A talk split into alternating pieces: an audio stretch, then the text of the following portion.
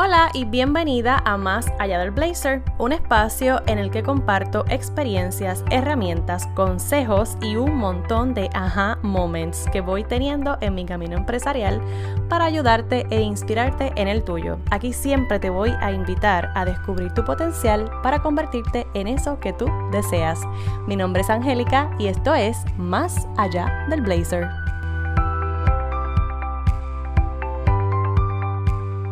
Hola, bienvenidas y bienvenidos a este último miércoles del mes de septiembre y también es el último miércoles de mentoría en este espacio en el que hemos estado compartiendo con otros colegas y otros recursos especialistas en diferentes áreas que son de alguna forma pues las áreas que nos nutren como emprendedoras y emprendedores Así que yo me voy a estar tomando una pausa amorosa de esas que me gustan, que me ayudan a conectarme conmigo, a reencontrarme con mi esencia y sobre todo a poner en orden un par de cosas que están sucediendo, eh, además de que yo estoy haciendo una transición de lo que era mi proyecto a, a mi marca personal, entonces eh, esos cambios requieren sus espacios, sus procesos y para poder disfrutar los procesos, pues yo prefiero pausar.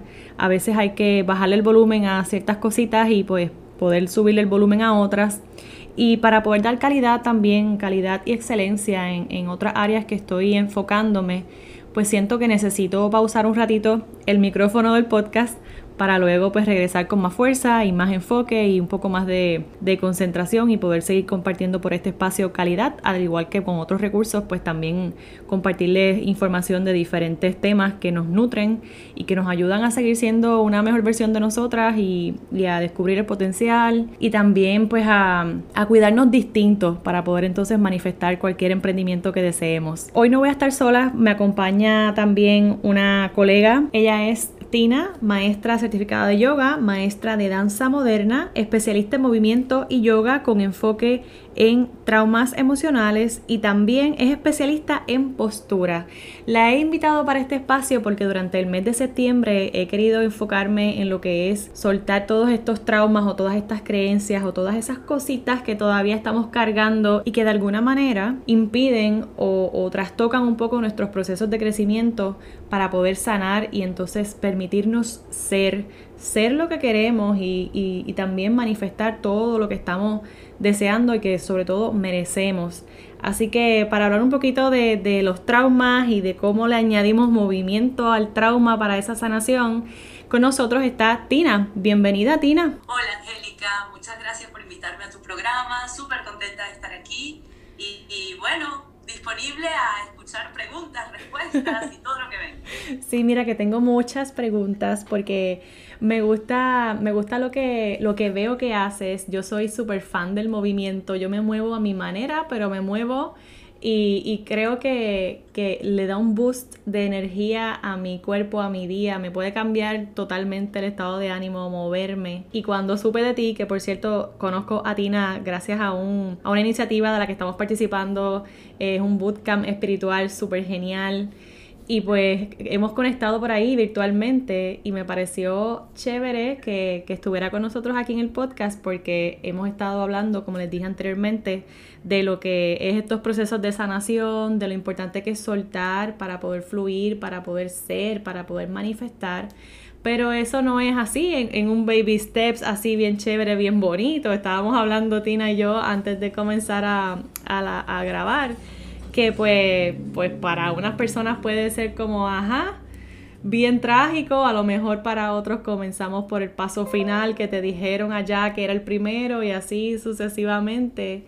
Así que tú eres especialista en trauma, pero sabemos que hay muchos traumas. Me gustaría comenzar porque nos explicara un poquito sobre qué, qué podría ser un ejemplo de un trauma eh, en el que tú trabajas a través de movimiento. Ok, bueno, el trauma con la T pequeña en el mundo de la psicología se habla de trauma con la T grande, como por ejemplo puede ser un terremoto o una violación, un abuso sexual. Y después está el trauma con la T pequeña. La verdad es que a nivel científico nuestro cuerpo no hace diferencia entre un gran trauma y un pequeño trauma. Donde yo me especializo es en los pequeños traumas, que hoy en día se le podría denominar traumas emocionales, o sea, heridas emocionales desde la infancia. Esas heridas empiezan en la infancia. En, digamos que en una línea general podemos hablar de la herida del abandono, que ya me imagino que un montón de gente la conoce, la herida de la traición, la herida de la injusticia, de la humillación y por último la herida del rechazo. Entonces, yo me baso, en este trabajo de las heridas, me baso en Liz Borbón, que escribió un libro que se llama Las cinco heridas del alma. Y, y claro, me metí por ahí y empecé a tratar de entender un poquito si existen parámetros a nivel físico que puedan ayudarnos a entender, en base a la tipología de un cuerpo, qué tendencia tenemos mentalmente a creer, a creer en qué herida. Ahora me explico mejor. Para los traumas, la, dificultad más grande para los científicos de, de decir, ok, esta persona tiene un trauma, es que lo que para lo que para mí podría ser un trauma, para ti no lo es. O sea, que se basa en una interpretación de los eventos. Entonces, ¿en qué se basa la interpretación de los eventos? En condicionamientos, o sea, en creencias, en, en experiencias que yo he tenido en mi vida que determinan cómo yo voy a mirar a la realidad. Por lo que, por ejemplo, si un hombre, si yo tengo a mi pareja y mi pareja me deja, yo lo puedo interpretar como me ha traicionado. Otra persona lo puede interpretar como me ha abandonado. También una misma traición, una mujer que ha sido traicionada puede llorar y sufrirlo como si fuera un abandono o, o como si fuera un rechazo. O sea, él no me quiere porque yo no sé, he escuchado de todo, yo no soy hermosa como aquella, o yo no soy sexy como aquella. Entonces, cada, cada herida lleva una interpretación diferente. Ahora, en, en detalles más generales, que creo que es lo que le puede interesar a la gente, es que el trauma, cuando se activa, conlleva una cantidad de consecuencias a nivel físico. Y esa es la parte donde yo puedo ayudar a las personas porque se trata de entender nuestro sistema nervioso autónomo, que está dividido en sistema simpático y parasimpático. Y eh, en pocas palabras es, hay un sistema que nos activa y dice, o peleo, o escapo, salgo corriendo, me hago el muerto, para, para proteger. El sistema nervioso nos quiere proteger a nivel ancestral, ese es su porqué, a nivel biológico, ¿no?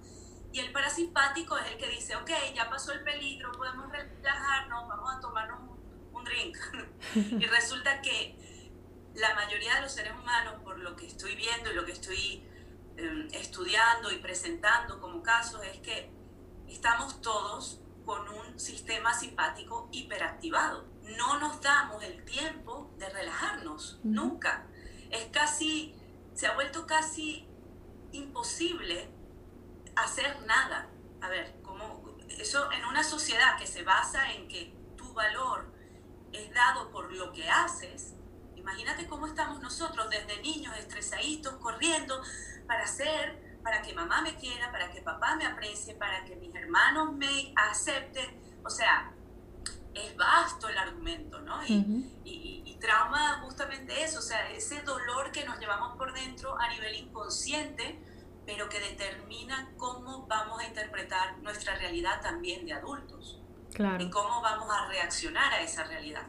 Claro, y ahí es que está prácticamente la relación, la veo yo, ¿verdad? Directa entre esas emociones que estamos sintiendo constantemente porque son muchos, eh, son muchos elementos actuando al mismo tiempo y soy yo solita tratando de pelear con todo al mismo tiempo. ¿Cómo manejo el estrés? ¿Cómo manejo eh, este autosabotaje o esta impaciencia por lograr esto o aquello? Y en qué, eh, aquí me gustaría saber, ¿Cómo entra la parte del movimiento a ayudarme a yo pelear eh, más amorosamente con todo esto que me está presionando a mi alrededor? Ok, entonces, muy buena la, la pregunta. A ver, la impaciencia de por sí es, es sistema simpático, ¿ok? Es un sistema simpático que te está impulsando y te está diciendo, dale, dale, dale, dale, dale. El primer paso, aunque parezca absurdo, es notarlo, darnos cuenta, porque mucha gente vivimos impacientes y ni siquiera nos damos cuenta que estamos en un ataque de ansiedad y estamos ahogándonos nosotros solos. Entonces, el primer paso es notar cuáles son nuestros patrones, ¿ok? Una vez que tienes claro en qué momento se activan esas angustias, y ahí es donde el, el camino se hace un poquito más difícil, porque a ver, como estamos en este loop mental que no nos damos cuenta de qué estamos haciendo, qué estamos sintiendo. Cuando hay alguien al lado tuyo que te dice, a ver, ojo, ojo aquí, ¿por qué hiciste esto? ¿De dónde salió esta reacción o esta respuesta? Eso ya nos ayuda como a centrarnos otra vez. Es impresionante. Nada más eso, de notarlo, decir, ah, ya va, que estoy en un estado de impaciencia, espérate.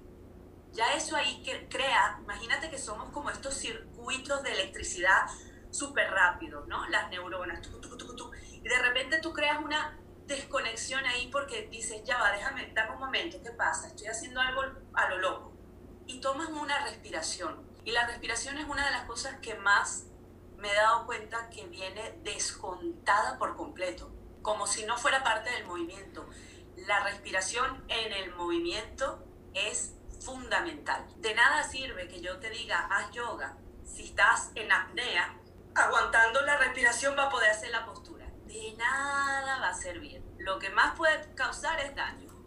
Entonces, el primer paso es notar, el segundo paso es respirar, es como poner, dar un paso atrás y ver todo como desde, desde arriba. Y luego entonces notar tu postura. Ahí es donde yo agrego, muchas personas tienen las mismas ideas que yo, pero siempre sentía que faltaba como el dato físico, ¿no? Todos hablan de la espiritualidad, de la conexión de Dios o del universo, la energía, la positividad, pero ¿dónde ponemos al cuerpo? ¿Y por qué se nos olvida tanto el cuerpo? que es lo que nos vamos a llevar hasta el final? O sea, desde que llegamos hasta que nos vamos. Este es el que se queda y se cala todo, ¿no? Y nosotros a veces he leído cosas de, de, gente que se molesta con el cuerpo y dice, no, si tienes un problema, por ejemplo, autoinmune, es tu cuerpo que está en contra de ti. No, el cuerpo no está en contra de ti nunca. Tu cuerpo es tu mejor amigo, tu mejor aliado, tu, tu alma gemela. Entonces, para mí es importante que en ese tercer paso yo voy a notar cómo estoy posicionada físicamente. ¿Por qué? Porque así como vas descubriendo tu patrón de impaciencia, vamos a descubrir el patrón que tiene físicamente. Si físicamente está siempre en esta posición, con los hombros hacia los oídos, cerrada, casi que abrazándote el pecho para que no te toquen el corazón, quiere decir que, bueno, cuando estás en ese patrón de impaciencia, esa forma asume tu cuerpo. Vamos a, a soltar esa forma. Eso se puede hacer a través de una gran variedad de movimientos que obviamente dependen de cada persona. Por ejemplo, si tú eres una persona que no tienes lesiones, que eres sana, yo te invitaría a una clase, una sesión de yoga. O quizás hay otra opción, que es la que he estado trabajando, es encontrar un movimiento que te sirva a ti para ese determinado patrón. Por ejemplo, tú me dices, estoy súper ansiosa, estoy súper impaciente por llegar a la meta. Ok, empezamos a respirar por la nariz. Prueba, prueba, ah, pruébalo ahora conmigo. Relaja la boca, cierra la boca, relaja la mandíbula, no pegues los dientes, te sientas lo más erguida posible sin, sin esforzarte y empieza inhalando por la nariz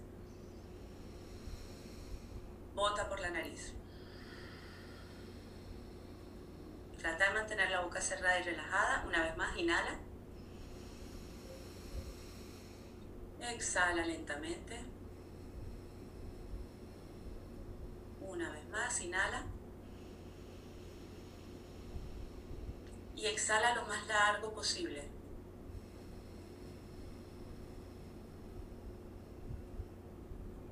Ahora nota tu cuerpo. ¿Sientes una diferencia? Sí. ok, ese, ese es tu primer paso. La respiración es un movimiento que me gustaría que las personas agregaran en su día a día, anotarlo. Luego de esa, de esa respiración, quizás te invitaría a mover los brazos de una cierta forma para que vayas abriendo el pecho y muy probablemente te empezaría a preguntar si ¿dónde sientes la impaciencia a nivel físico? ¿Dónde la percibes? Eso te iba a preguntar. sí, eso impacta. ¿Dónde, ¿Dónde la puedo estar sintiendo? O, o, cómo la puedo identificar? Si, por ejemplo, en este fin de semana, por dar un ejemplo, eh, estaba un poco estresada y sentí que me empezó a dar dolor de garganta y ya no lo tengo. Así que eh, yo rápido pienso, ok, he estado estresada, llevo dos semanas con mucha presión y sobre todo este fin de semana me sentí un poco incómoda, so puede ser esto. Así que tomé mis tesis, hice el ejercicio de, respiración, lo hice, bailé un poquito, puse mis cancioncitas de, de relax y todo, y me ayudó. Hoy, por ejemplo, no lo siento, pero puedo hacerlo de esta manera, puedo hacer ese ejercicio de ver cómo, dónde siento mi impaciencia, dónde siento mi estrés, dónde siento mi, por ejemplo, si estoy molesta porque me estoy comparando y, y no sé, me siento esta espinita de la envidia o del coraje o no sé qué ¿Puedo sentir eso físicamente? ¿Es posible?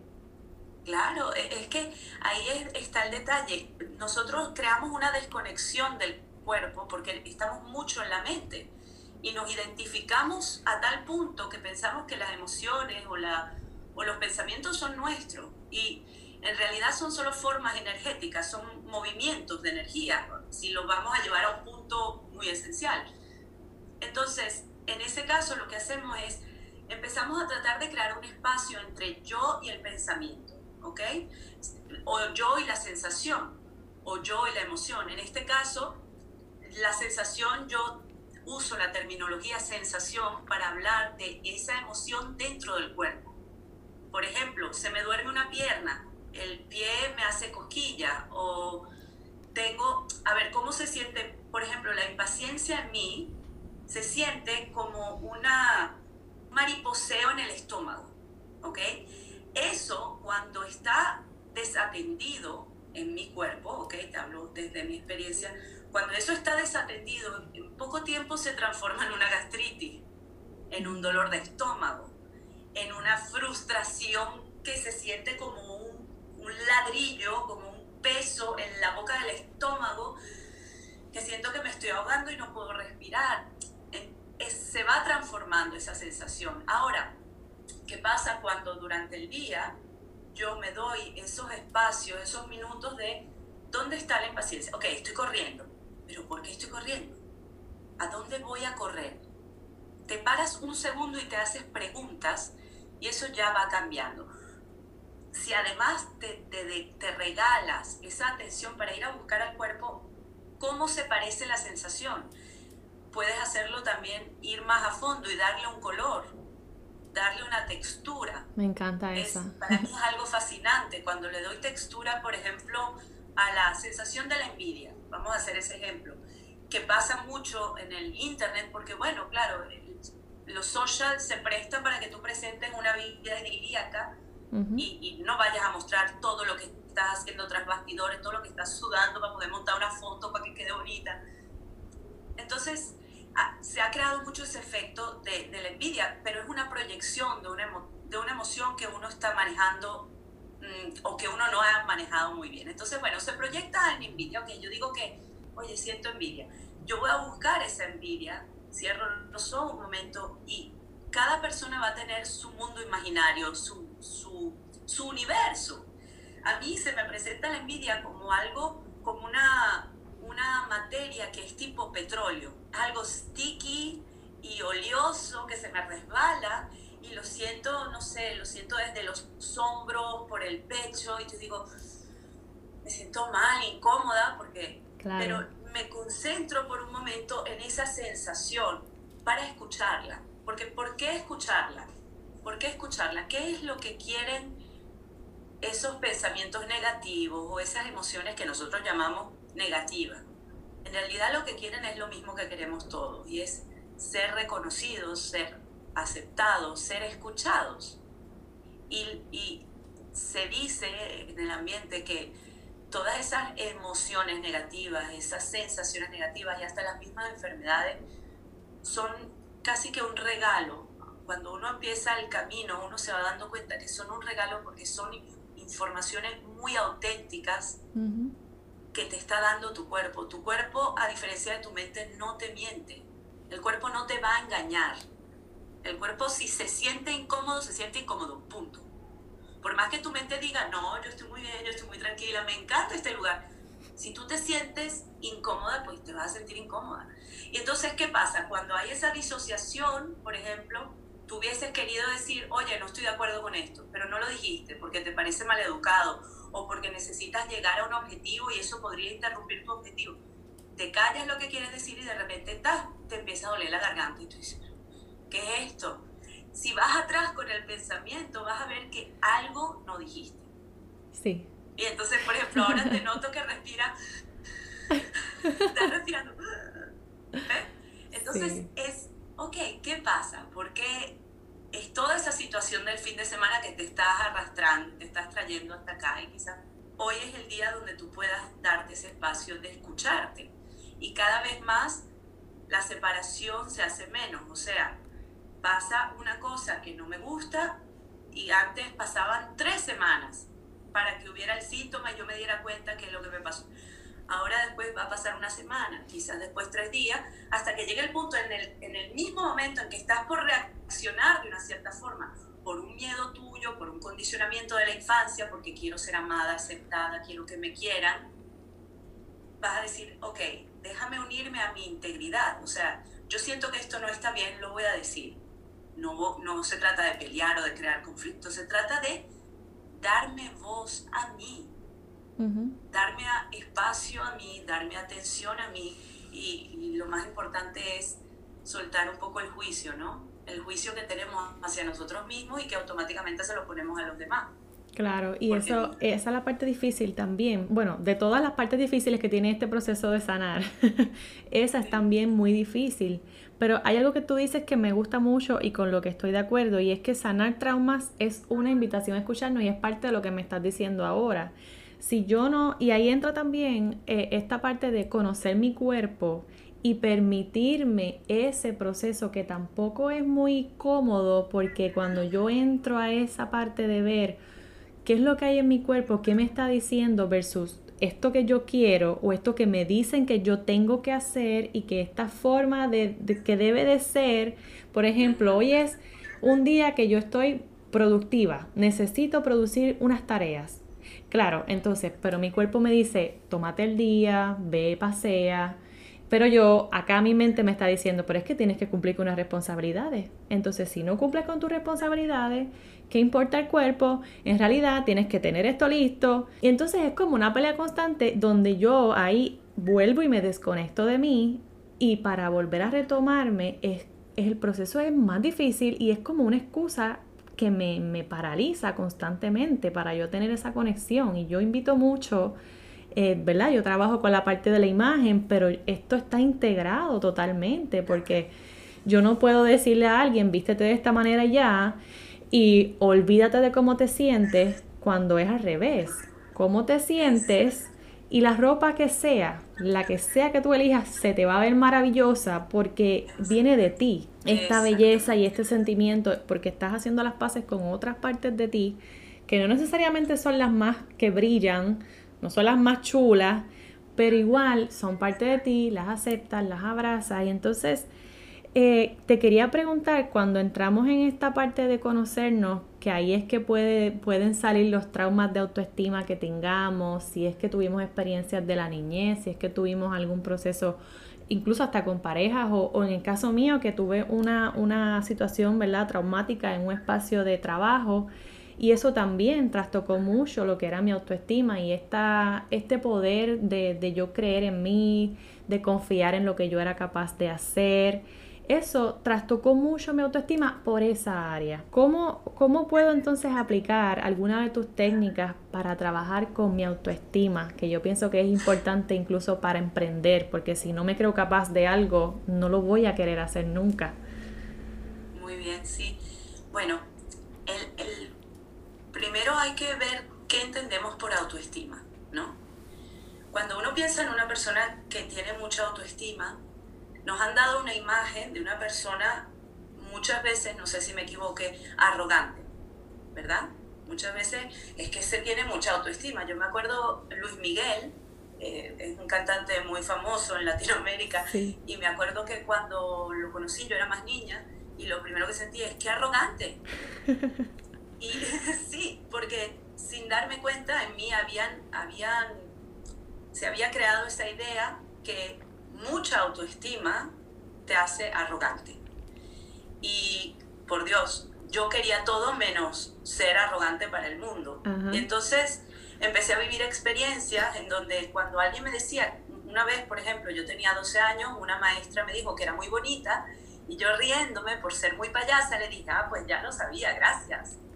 Y la señora se puso histérica y me dijo, nunca más te permitas eh, hacerte la engreída. Se dice gracias y ya.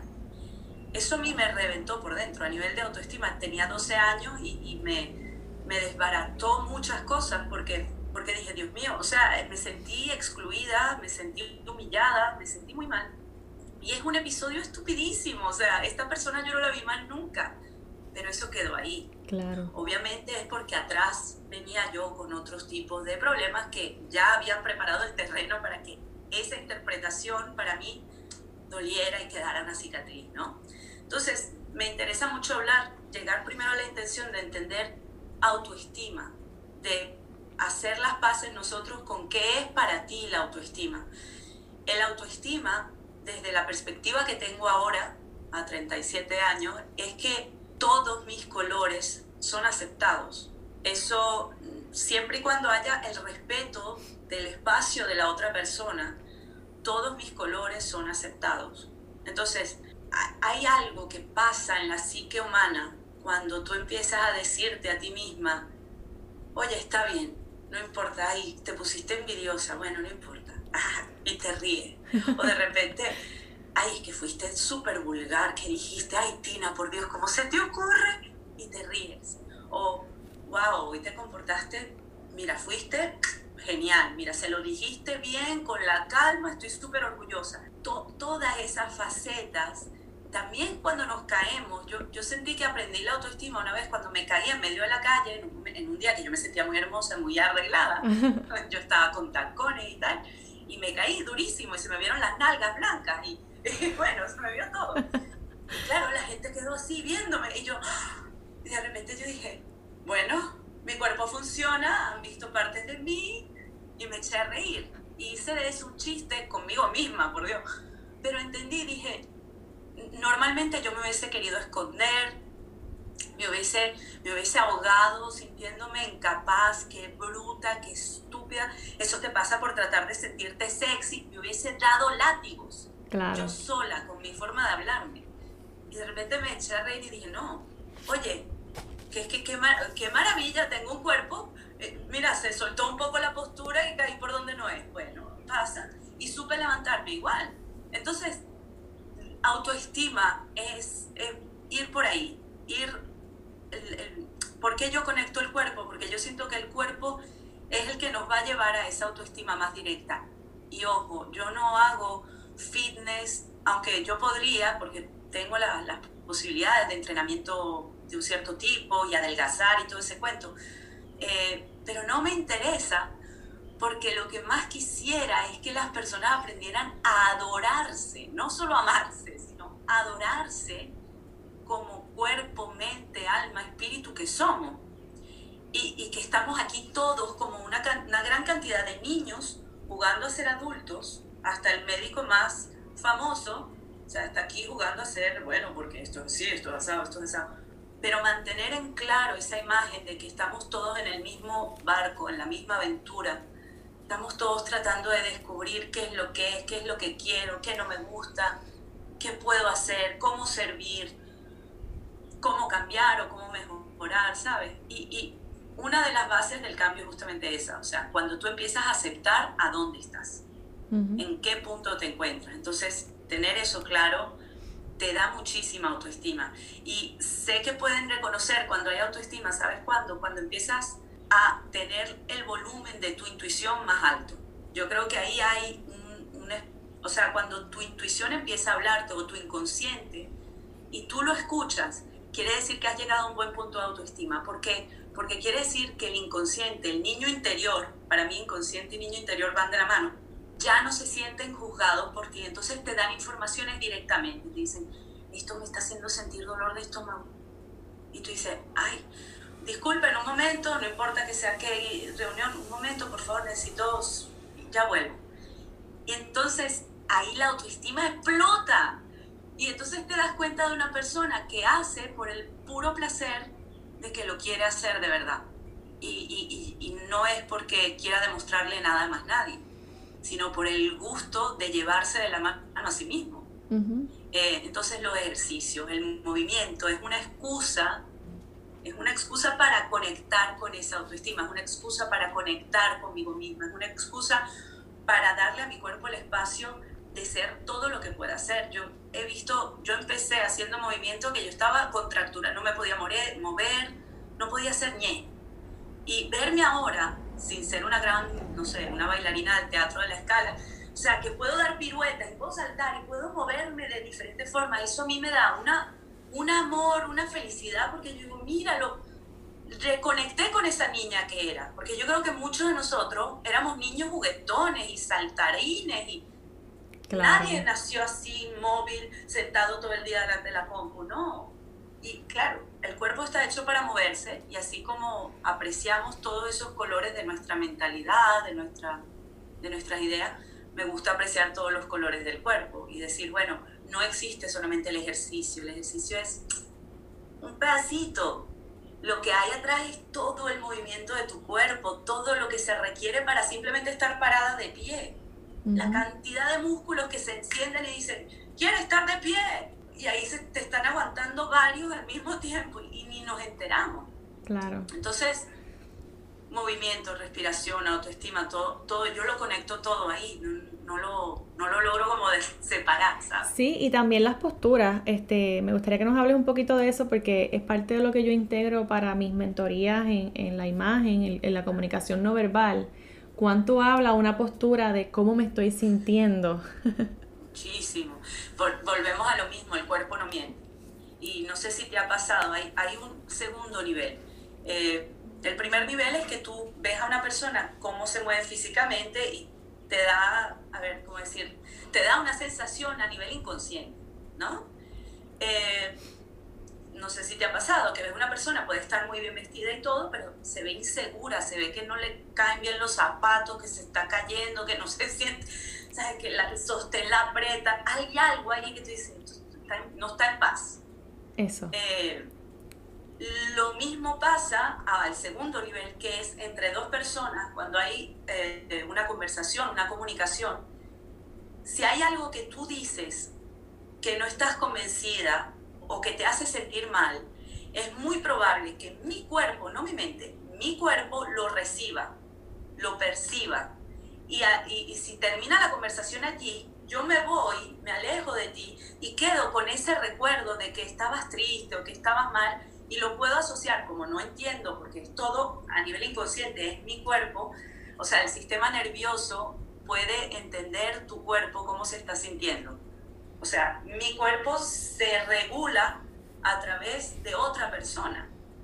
Por eso es, si una persona está muy estresada y otra persona sin hablar que está serena, que está calmada, se sienta, simplemente se sienta al lado, la persona se regula. Es impresionante, es, es fascinante. Entonces, en las posturas, ¿qué pasa? Cuando hay esa desconexión entre mi mente y mi cuerpo, muy probablemente mi cuerpo vaya dando toda una conversación de un cierto tipo y mientras tu boca va diciendo otra. Y tú estás convencida, me, a ver, se ve en las entrevistas de trabajo, ¿no? Una persona que dice, sí, sí, yo soy o yo hago lo que sea. Y, y tú ves que el, el, que está haciendo la entrevista no está como convencido. Eh, me acuerdo que empecé muy pequeña, cuando tenía nueve años, empecé a leer libros sobre el lenguaje del cuerpo, el lenguaje no verbal. Y, y yo me gozaba un mundo de eso porque ya yo sabía la postura de los brazos cruzados la postura de la pierna que se mueve para arriba y para abajo, el coqueteo de una mujer a determinada persona, el interés, si mi cuerpo se abre, o sea, si yo estoy hablando contigo así, yo no quiero estar hablando contigo. Si yo me volteo y hablo contigo, quiere decir todo mi cuerpo está entregándose a esta conversación. Y lo mismo pasa entre tres, cuatro personas. Llegué a un punto que estaba enloquecida porque era, era tener mucha información y estar constantemente notando todo el mundo y los detalles y cómo movían los dedos y se lo sabe. Entonces la postura más honesta eres con lo que estás sintiendo y más auténtico va a ser el, tu voz y cómo tú te pongas al mundo. Obviamente, mira, si vas a buscar el significado de postura, el significado de postura es actitud, una actitud en una determinada situación. Entonces, evidentemente ahí nos están dando la, la claridad de entender que postura va directamente de la mano con tu forma de pensar, con tu forma de entender la vida, el momento, la situación. Cuando estás centrada, puedes darte cuenta en qué postura estoy, como decíamos al principio, ese primer paso. Estoy ansiosa, bueno, ¿y cómo estoy sentada? ¿Desde cuándo no me he parado? ¿Cómo tengo los pies? ¿Están apoyados? Entonces, todo eso va cambiando cuando tú, no sé, te da por meditar o por calmarte, que es lo primero que uno hace. Bueno, ya vas calma. Entonces uno abre los brazos, saca el pecho, como diciendo, que sea el corazón, así. O, o de repente una sonrisa. Si sientes eh, alguna situación incómoda, tú tratas como de sonreír, como que, bueno, ya va, despacito. Todo eso hace parte de la postura. Según el libro de Liz Bourbeau, hay cinco tipos de postura, o vamos a decir de tipologías físicas, y bueno, cada una tiene sus características o sus tendencias. Yo siempre digo que nada es absoluto y que lo mejor, la persona más experta de ti eres tú. Entonces, solo tú puedes saber si hay una tendencia a poner un hombro de frente cuando te estás sintiendo molesta o cuando estás flirteando, coqueteando a mí, por ejemplo, yo lo descubrí hace poco, que digo, estaba coqueteando con mi marido sin darme cuenta, pero era porque mi pierna, yo estaba sentada, puse la pierna y la pierna empezó a hacer así, y entonces yo sentía como dentro de mí un movimiento de... yo decía, pero ¿qué me pasa? Yo estaba entregada, pero era, yo estaba en la conversación, ¿no? Yo no Fue por un segundo que yo dije, déjame ver cómo estoy en mi postura, por dónde ando. Y mi postura estaba, uy, feliz. Y yo dije, ¿qué eh, pero ahí es donde resuena. Claro. Las personas a tu alrededor lo van a sentir. Y claro, estamos haciendo un mix, si te das cuenta. Tienes autoestima, te aceptas tal cual eres, no te estás enjuiciando todo el tiempo. Eso va a llevar que no enjuicies a los demás, que los aceptes. ¿Y qué va a pasar? La gente va a querer conectar contigo. Y, y, eso lleva a nivel de manifestación, si hablamos de, no sé, la ley de atracción, que atraes personas que te van a abrir puertas, porque quieren conectar contigo, quieren vibrar contigo. Entonces, se van a abrir diferentes lugares y van a ver cosas que no te gusten y podrás decidir no porque estás en paz contigo misma, de decir, si esto no va con mis valores, con lo que siento yo que que me hace estar en paz a mí, pues no es. Pero lo hace serena, no hay conflicto, no hay esa batalla de la que me habla, que estás peleando, que por un lado te tira de allá y por el otro te tira acá, sino que como que pones, se, se agrega un tercer personaje que pone paz entre estos dos. Claro. este, tienes que trabajar, tienes que relajarte. Llega el tercer personaje y dice, ya va, de verdad, respira un momento los dos, ¿qué queremos hacer? ¿Qué nos hace felices? Y esa, esa pregunta es, ¿sabes? Es key, es una llave, porque ahí te vas a poner en paz el alma. O sea, si lo que te hace feliz en ese momento es trabajar 12 horas, pues, ¿por qué no? Pues hazlo. Si lo que te hace feliz es trabajar 5 y descansar 6, pues hazlo. O sea, lo bonito de trabajar en Internet y tener independencia y porque yo escogí por lo menos esta vía y no tener un jefe, es que yo quiero tener la posibilidad de dar lo mejor de mí. Y lo mejor de mí quizás no es 12 horas al día de trabajo. ¿Entiendes? Perfectamente, te entiendo perfectamente, resueno contigo, vibro contigo. estoy de acuerdo porque es cierto, estoy aquí como, ay, sí, qué bello, ya lo dijiste todo. no tengo que añadir mucho más. Pero es, es, cierto todo lo que dices porque, y no, y no, porque lo digas tú, sino porque ya yo lo he experimentado. Hay, hay días en que digo, wow, no hice nada hoy, pero al otro día soy tan feliz haciendo de todo desde las 9 de la mañana hasta las casi 7 de la noche, pero me tomé un día libre y eso me recargó. Y puede ser que a lo mejor no me tomo todo el día libre, me tomé un espacio de tres horas y cuando regreso igual, esas últimas horas del día que decido trabajar, son súper productivas y lo hago con, un boost bien brutal de energía, de energía positiva. Porque no es de esta energía de depresión, de que es porque tengo o por una obligación. Y eso es lo más lindo. Yo pienso que, eh, y quería que, que nos contestaras esta pregunta antes de ir cerrando. ¿Cómo se ve ya una persona que ha estado trabajando con todos estos elementos que nos has compartido? Eh, cuando ya pues está a un nivel un poquito más avanzado, que quizás incorporó eh, esta parte de escucharse, que a lo mejor ya está identificando cuándo es su, su, intuición y no la mente ahí poniendo presión. ¿Cómo se ve ya una persona que ha avanzado un poquito en sus procesos de sanación de traumas? Se ve como una persona, se ve la sensación que da es de, creo que una palabra es autenticidad, es auténtica, porque sientes que esa persona no te impone nada, ¿ok? La mayoría de la gente, eh, al menos los que yo he conocido, es que no imponen nada van creando como una propuesta todo el tiempo, te proponen qué te parece, qué sientes. Y eso, eso refleja que ellos se han empoderado a sí mismos porque se dan la posibilidad. No hay el tienes que. E, eso para mí es muy clave cuando en general en Estados Unidos también se habla mucho de esto. Los profesionales de cualquier field, de cualquier campo, el profesional que trabaja con traumas quiere decir que empodera a sus clientes y empoderar significa dar opciones y que el cliente, el paciente, la persona decida.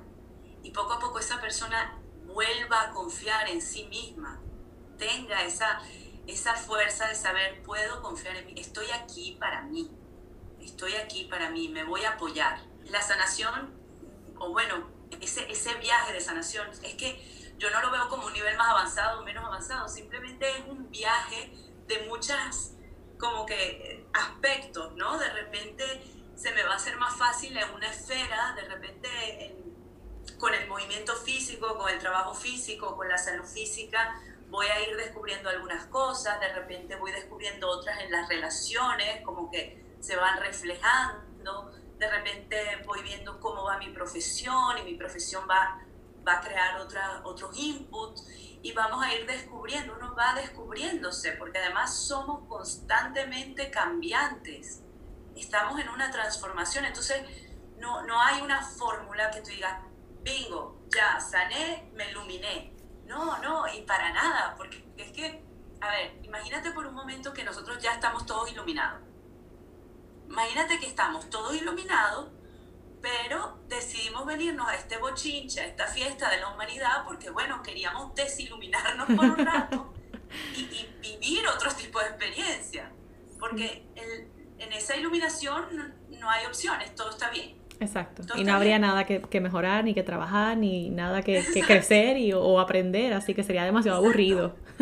Exacto, que para la mente humana es aburrido, pero imagínate que cuando tú empiezas como a sanar y como a ir viendo, justamente lo primero que descubre es que hay un espacio dentro de ti que es como un centro, el centro del huracán, ¿sabes? En ese ojo, en ese espacio dentro de ti, todo está bien, siempre, hasta, y, esto lo digo con mucha, con mucha atención porque sé que muchas personas ahorita quizás estén en una situación muy difícil, muy dolorosa, muy traumática, dramática y claro, que uno te venga y te diga siempre hay un espacio de paz, te mandarían al, otro lado del mundo, ¿no? Y lo entiendo. Entonces, lo que trato es de invitar siempre a las personas a, a, encontrar ese espacio, por más pequeño que sea, o por más difícil que sea verlo, está ahí, está siempre ahí, ese, ese, yo me imagino como un circulito, ¿sabes? Que está ahí en total, y, y dentro de ese circulito está la inmensidad, está la paz y, se enciende cuando de repente por X razón sin, o sin razón alguna ves a un niño sonriendo y te sonríe el alma.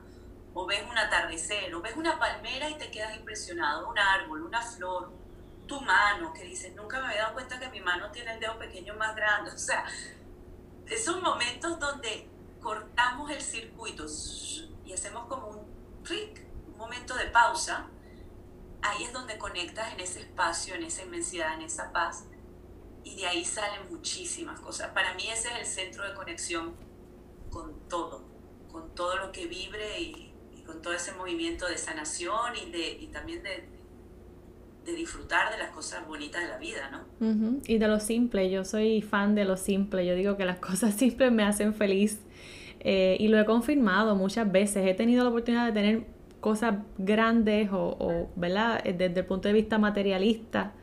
Eh, y, he tenido mucho más dinero y he tenido muchos más escenarios así bien, bien brillantes y con mucho glamour. Sin embargo, cada vez que pasa el tiempo y, y se da un poco de esa evolución que tú nos hablas, este, veo que cada vez me muevo hacia un espacio de más simpleza, menos de esto, menos de aquello, pero mucha más paz, mucha más felicidad, mucha más autenticidad. Yo creo que esa es la palabra clave que me encantó que lo mencionaras porque eso es, eso es lo que se busca al final del día, es como que la autenticidad, ser auténtico, eso es lo que te ayuda a proyectarte con seguridad, a manifestar lo que tú quieres, a decir sí cuando lo quieres, a decir no cuando no, sin culpa sin que nada pese, sin que el juicio no te caiga encima. Ay, yo creo que me, encanta esta entrevista porque de alguna forma me sirve de, una conclusión porque este es el último episodio que voy a hacer hasta, hasta este mes. Eh, me voy a tomar una pausa del podcast, pero todo, todo en orden para, para poner en orden unos asuntos y regalarme ese espacio que, que yo quiero para mí, para escucharme y para retomar después más adelante. Y me ha encantado que has traído un poquito de todo que nos ayuda, nos ayuda de, en todos los aspectos porque yo hablaba aquí en un inicio, en este espacio, hablaba mucho del emprendimiento, de mi proceso, de que aprendía una herramienta nueva y la agenda y todo en orden y haz y haz y haz y prepárate y, dale. Pero ahora he llegado a un punto en el que digo, ¿sabes qué?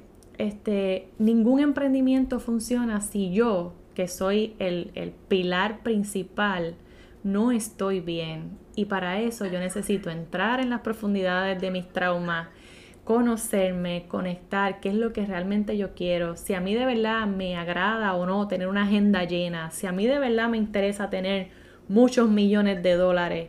¿Qué realmente es lo que a mí me hace feliz? Porque de lo contrario, de nada vale que yo te esté dando herramientas todo el tiempo para que emprendas, para que te lances, para que crees, para que sigas creciendo, pero ¿qué va a pasar el día que finalmente sí, tú te ves bien grande, creciste, tienes un montón de éxito, haciendo comillas al aire, pero tú no estás bien contigo? ¿Qué vas a hacer con todo el éxito cuando te encuentres con que tienes un montón de traumas que no has sanado y que necesitas para poder mantener ese éxito, porque tampoco el éxito es estático, o sea, que llega un punto, llega hasta un punto, pero después qué? Después de ahí qué? Y pues me, me, encanta que hayas traído todos estos elementos porque nos ayuda a hacer un buen cierre, una buena conclusión. No sé si quieres añadir algo más para que las personas pues comiencen a, explorar el movimiento como parte de ese proceso y a integrarlo a su día a día. Ya, yo ya lo hago. Yo necesito pausar y soltar y, ponerme a bailar como las locas, pero he conocido mujeres que me han dicho, ay, a mí no me sale, a mí no me gusta, es que yo no sé bailar. Por ejemplo, necesito saber bailar para yo ponerle movimiento al cuerpo. no, para nada. Para mí lo ideal es al principio me gustaría que las personas empezaran a implementarlo en las mañanas. ¿Por qué digo en las mañanas? Es decir, cuando te despiertes. Porque a ese, en ese momento del día el inconsciente está fresquito y le podemos decir, mira, esto lo quiero implementar en mi día a día, es un nuevo hábito y el inconsciente lo toma rapidito y dice, ok, venga, vamos a implementar eso y se vuelve una rutina más fácilmente. Eh, la idea con la que empecé todo esto era porque dije, yo no quiero llegar a 80 años eh, toda curvadita, que no me puedo mover, porque ¿quién dice que esa es la vejez? Claro. ¿Sabes? Yo estaba convencida, bueno, esa es la vejez, ya tengo 80 años, pues tengo que estar curvadita y vivir. Y después me pregunté, me puse en duda, ese, me lo cuestioné, dije, pero no. Empecé a hacer deportes muy, muy fuertes y claro, empezaron a salir lesiones y dije, espérate un momento, yo estoy haciendo deporte no porque quiera ser un atleta y, y, volverme una campeona, yo no sé, de las, de las Olimpiadas. Yo estoy haciendo deporte porque se suponía que quería mejorar mi salud. Y entonces empecé a redimensionarme, pasé del no hacer deporte al hacer deporte extremo, a encontrar un equilibrio, decir, yo quiero hacer movimiento, yo me quiero mover, porque quiero llegar a 80 o lo que sea que Dios me regale, aunque yo pueda moverme igualito y al día siguiente me morí, está bien, pero yo puedo moverme, abrir brazos, levantarme, sentarme en el piso, dar, dar una voltereta, reírme con mis nietos si los, si los tendré. O sea, para mí lo importante es eso, porque el cuerpo es feliz, al menos lo que he descubierto es que el cuerpo es feliz cuando se mueve. El cuerpo inmóvil se siente triste, es, es una sensación que yo percibo, quizás para otras personas no sea así, no lo sé. Eh, pero no, no es necesario ser un bailarín, ni ser un deportista, ni un atleta. Más bien, si, si ves los videos que yo propongo los lunes, son movimientos que al principio yo decía, parecen tan simples, pero no, es hacerlo con tanta atención, con tanto cariño, de imaginarte cada hueso y decirle gracias, húmero, por estar aquí, gracias, hombro, qué rico que te puedas mover así gracias cuello, porque me das la posibilidad de voltear y ver varios puntos de vista. Es como movimientos simples, pero tan, tan, tan necesarios, tan felices para el cuerpo. Entonces, no, no es necesario que seas bailarín, es necesario que lo hagas. Que, que te des la posibilidad de moverte de forma diferente. Que sí, que es verdad, uno dice, yo nunca subo la pierna. Pues inténtalo intentar poco a poco, ¿no? siempre con la ayuda del profesional, si es que tienes algún problema o lesión, claro, pero abrirse a las posibilidades, no, no, no, no cerrarse, no limitarnos, que ya el mundo está, que nos dice las reglas, quién eres, quién no eres, quién puedes y quién no. Pues nosotros a nosotros mismos, ¿por qué nos vamos a limitar? Darnos la posibilidad de abrirnos y, y, y vivirlo como un viaje, como un proceso, no va a ser de la noche a la mañana, pero el gusto está ahí, el gusto está en el viaje, no en el fin, porque el fin es el mismo para todo el mundo. Claro. que, ¿Para qué voy a correr a llegar al final? Yo no quiero llegar al final, me estoy gozando mucho del viaje. O sea, yo quiero estar aquí, disfrutarme cada momento, los momentos de estrés, de angustia, ay, ¿qué voy a hacer? Mi emprendimiento, mi trabajo, lo que sea. Eh, es un viaje, imagínate todo lo que va a salir de ahí, esa fuente de creatividad infinita que somos, ¿no? Y me parece buenísimo que, que te vayas a tomar un tiempo, que vayas como a reconectarte y de ahí yo sé que pueden surgir muchas otras cosas que ni siquiera te imaginas. O sea, lo sé porque es que de verdad se trata de eso, de, de, de conectar por dentro y de darse ese espacio, ese, esa libertad. Y bueno, y, y, disfrutarse. Y yo sé, yo sé que al principio va a parecer difícil, pero tenerse cariño, aprender a amarse, aprender a amarse no es fácil, porque si no nos los enseñaron, eh, pues como, bueno, reeducarnos. Pero lo bonito es que la ciencia nos está diciendo que sí se puede, que tenemos neuroplasticidad hasta que moramos, que no importa la edad, tenemos disponible, mientras tengamos disponible el cuerpo, la mente, los órganos, que estemos funcionando, tenemos infinitas posibilidades. Basta, basta quitarnos los palitos en la cabeza y y poner en duda, empezar a cuestionar, esto es verdad, es verdad que yo no puedo hacer esto, o, es verdad que no soy capaz. Soltar, ir soltando y suavizando, suavizando hasta, hasta descubrirse como, ¿sabes? Como seres maravillosos. Sí, yo creo que eso es clave, esta, esta parte de cuestionarte y, y detenerte a, a, a dudar un poquito sobre lo que te han dicho, porque así es como tú rompes con esas creencias y, y, tú misma te das la oportunidad de ver de otra manera, desde otra perspectiva, eso que tú creías que era así desde yo no sé cuándo, entonces te das cuenta de que ahora no es así. Por ejemplo, yo tenía esta idea de que tú tenías que estar en todo, yo tenía que estar siempre set, siempre regia, siempre dar lo mejor, siempre dar la mejor cara. Y ahora me resulta tan fácil contestarle a la gente, pues fíjate, hoy no me siento tan bien hoy me siento triste, como comenzamos eh, fuera de, la entrevista, hoy yo no me siento tan bien, pero vamos, es parte de mí, es parte del día, mañana de seguro que voy a estar mejor y ya, ya me ha pasado, pero venía de ahí, de esta falsa creencia de que, ay, tú tienes que estar siempre set, sobre todo si tú apoyas a las demás personas, tú no te puedes permitir sentirte de esta otra manera, porque ¿cómo, las, cómo vas a ayudar a otras personas? Pues pues sí, ahora sí me creo muy capaz, porque precisamente eso es lo que a mí me da la herramienta de yo poder ayudar a otra persona a identificar cuando no está en su momento de luz, porque ya yo lo he experimentado. Y qué mejor que yo vengo de ahí para decirte cómo yo lo manejé y darte herramientas que te funcionen o ayudarte a descubrir las tuyas, Yo creo que ahí está la magia, porque también dijiste algo eh, clave que es que al final tú eres tu propio experto, o sea, tú te conviertes en tu mejor maestro.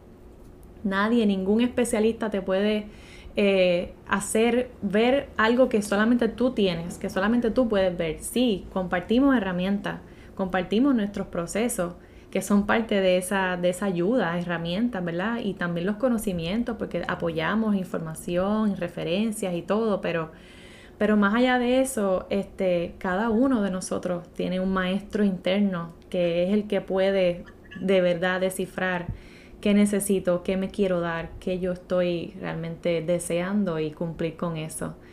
Así que esta conversación maestra me la llevo para escucharla muchas veces y compartirla. Te agradezco tu tiempo, Tina. ¿Dónde te pueden conseguir para que las personas conecten contigo? Bueno, me pueden conseguir en Sanando Traumas en Instagram o Sanando Traumas en YouTube. Y bueno, si Dios quiere pronto, espero poder sacar también el sitio web sanandotraumas.com. Qué bueno, qué bueno. Yo les voy a dejar de todas formas a, a la audiencia tus datos de para que conecten contigo y de nuevo, gracias y que sigas creciendo y sanando con mucho movimiento.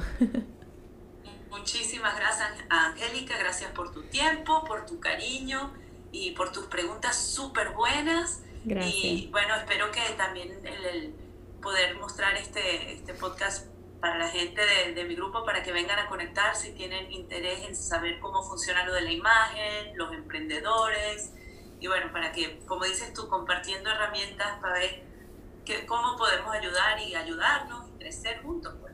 Claro que sí. Pues hasta la próxima, Tina. Muchas gracias. Muchas gracias, Angélica.